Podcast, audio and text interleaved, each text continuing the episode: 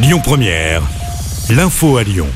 Bonjour à toutes et à tous. Dans l'actualité de ce vendredi, ne rien lâcher, c'est ma devise. C'est la phrase lâchée par Emmanuel Macron lors de sa visite du chantier de la cathédrale Notre-Dame cet après-midi. Le président de la République fait référence à la réforme des retraites alors que le Conseil constitutionnel rend son verdict aujourd'hui à 17h40 pour statuer sur la loi et sa validité au regard de la Constitution française.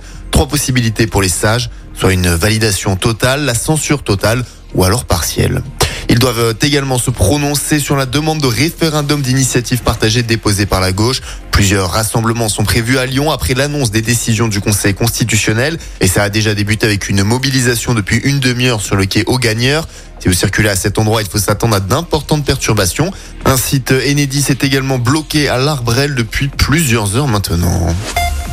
La SNCF fait un geste en Auvergne-Rhône-Alpes pour les abonnements des TER du mois de mars. En raison des nombreux mouvements sociaux et des trains annulés, les abonnés vont être dédommagés de la moitié du coût de leur abonnement du mois dernier par virement bancaire.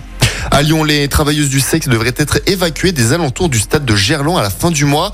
C'est les suites d'une réunion de la préfecture le 5 avril que révèle aujourd'hui l'association Cabiria. Un arrêté va être pris pour interdire le stationnement des camionnettes au niveau de la rue Jean-Bouin dans le 7e arrondissement.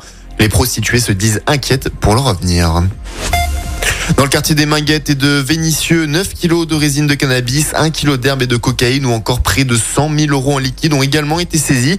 C'est un vaste réseau de trafic de stupéfiants qui a été démantelé dans l'agglomération lyonnaise. Sept personnes ont été interpellées et placées en garde à vue.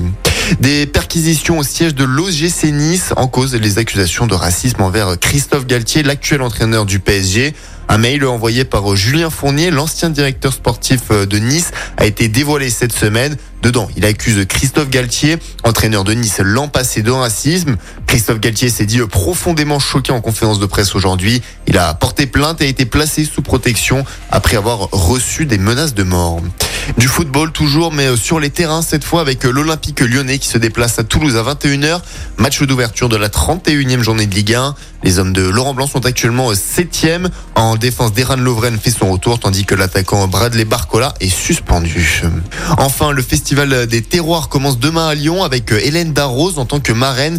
80 chefs, dont des grands noms de la gastronomie, des producteurs, des dîners ou encore des concerts vont animer l'événement. C'est la première édition de ce festival qui a lieu jusqu'au 17 avril dans le quartier de la Confluence.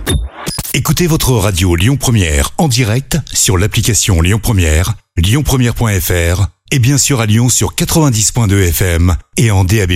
Lyon Première